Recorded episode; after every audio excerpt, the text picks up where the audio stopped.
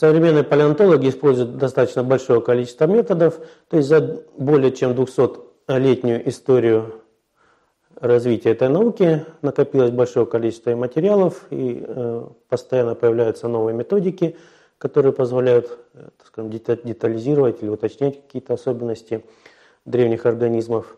Вот, поэтому на всех э, методиках я останавливаться просто физически не смогу и не смогу их перечислить даже. А вот, ну, на основных э, задержусь. Э, самый э, широко распространенный метод – это сравнительно-морфологический метод, который основан на сравнении ископаемых остатков с современными формами и между собой, да, ископаемыми. Вот. Для того, чтобы владеть таким методом, палеонтолог должен хорошо знать анатомию, морфологию современных животных или растений, вот, понимать, с чем он имеет дело, иметь большую такую базу данных, где он может сравнить э, имеющуюся находку. Ну и желательно, чтобы была еще сравнительная коллекция, э, вот, чтобы можно было напрямую сравнить, там, к примеру, там, две косточки или две ракушки, вот, и понять сходство и различия.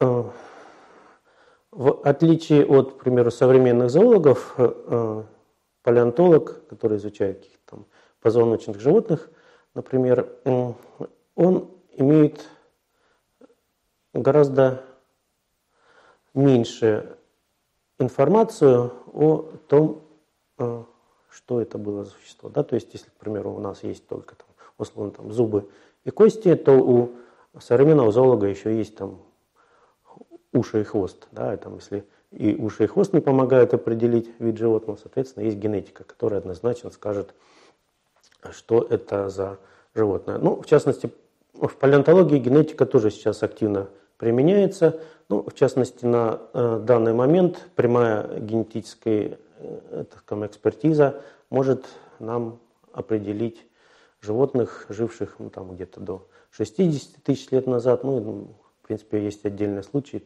выделения ДНК из э, находок порядка там 100 тысяч.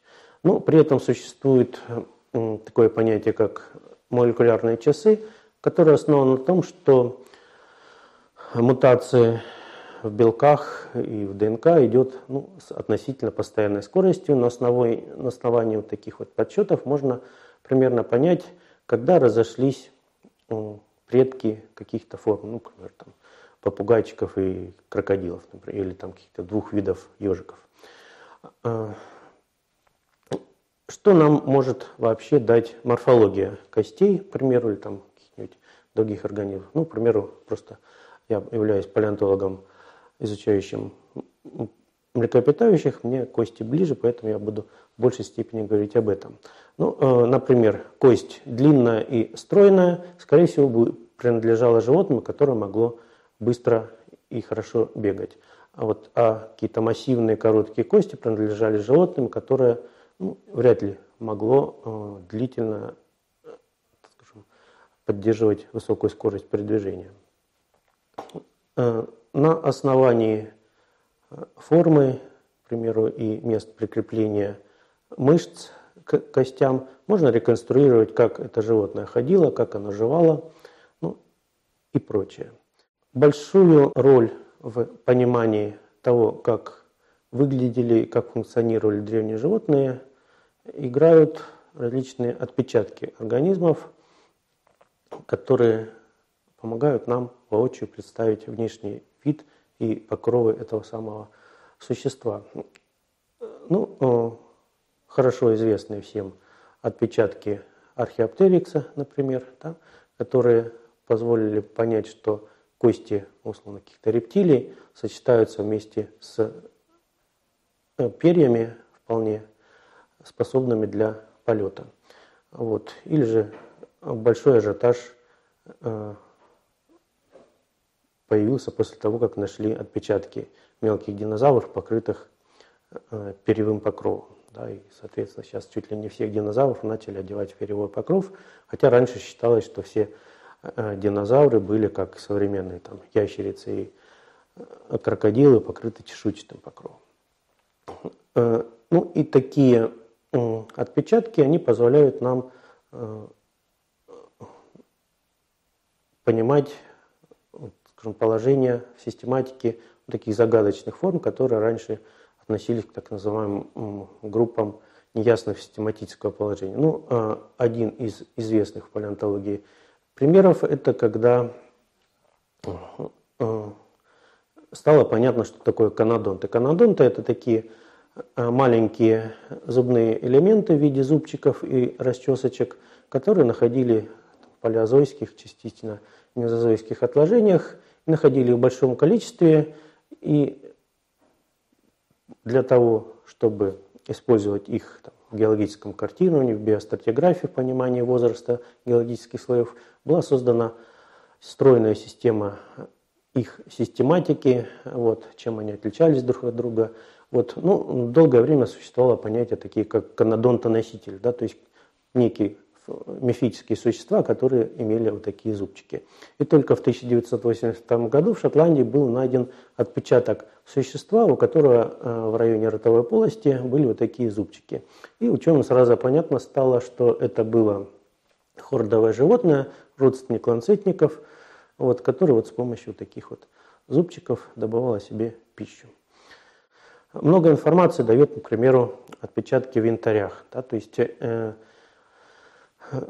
благодаря фильму да, или фильмам парк юрского периода нам э, известно, да, что эти э, отпечатки могут хранить много информации. Но на самом деле э, ДНК получить из содержимого вот этих самых янтарей древних животных просто нереально, потому что все содержимое внутри отпечатка, оно просто-напросто разрушается, и там некая просто аморфная пыль, из которой ничего добыть нельзя. Но вот внешний вид, он запечатлевается очень детально и, э, как мы с вами, наверное, все знаем, хорошо известный и внешний облик многих насекомых. В последнее время есть информация о том, что находят в такой смоле и лягушечек, и ящериц, и перья птиц и прочих динозавров, которые дают нам много информации. Вот. Ну а поскольку у нас у палеонтологов очень мало информации, поэтому мы цепляемся за все возможные способы добычи этой самой информации. Ну, в частности, э, активно используются и так называемые ихнофасилии, то есть э, ископаемые следы жизнедеятельности организмов, которые позволяют нам понять, каким образом двигалось э, существо. Ну, к примеру, отпечатки лап там динозавров помогают нам понять, ходило оно, бегало, какой длины шаг оно могло сделать, можно даже э, вычислить массу тела этого животного. Вот, или же понять, к примеру, там, какой, э, какую нору имел какое-нибудь там землероидное животное. Э, также, к примеру, активно используются капрофасилии, то есть ископаемый помет животных, которые помогают нам говорить о том, как чем питалось это самое животное. То есть, потому что многие формы ископаемые, они не имеют аналогии в современном, в современном виде, в современном мире. Вот.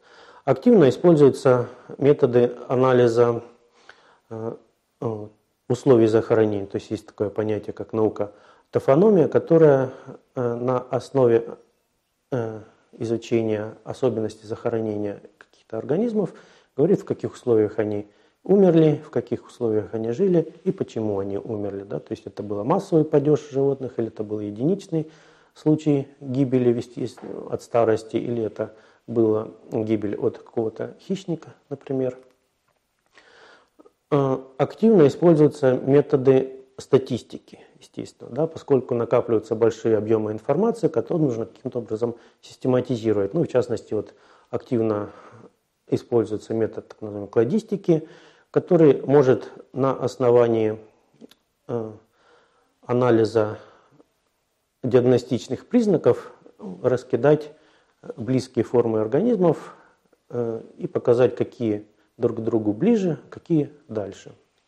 Существуют разные методы микроскопического изучения, ну, понятно, что если речь идет о э, маленьких объектах исследований, ну, например, там, о микроводорослях или, там, скажем, одноклеточных организмах, там используются методы и электронной микроскопии, и другие формы. Вот. Ну и для крупных существ, животных, например, тоже можно делать спилы, шлифы, которые анализируют и показывают нам, к примеру, особенности строения эмали и показывают в зависимости от этого, какой пищей, мягкой или твердой оно питалось.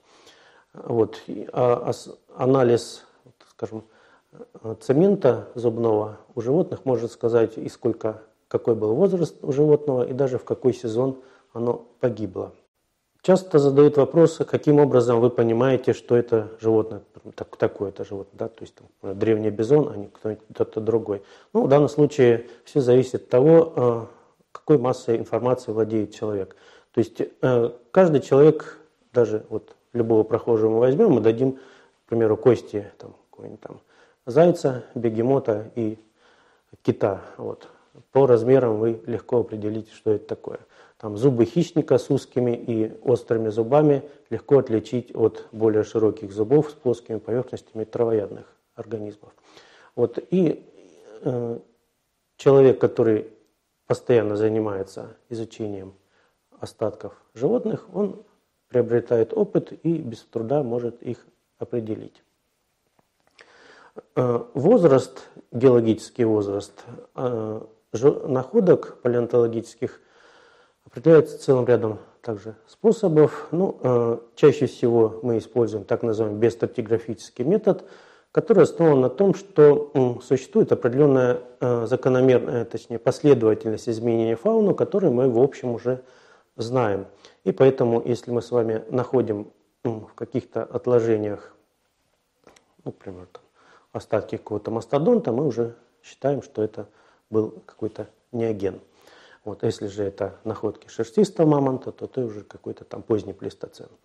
А, существует множество методов и абсолютной датировки, основаны на а, различных физических методов, ну, к примеру, определение соотношения различных изотопов радиоактивных и стабильных в породах или же в костях, например.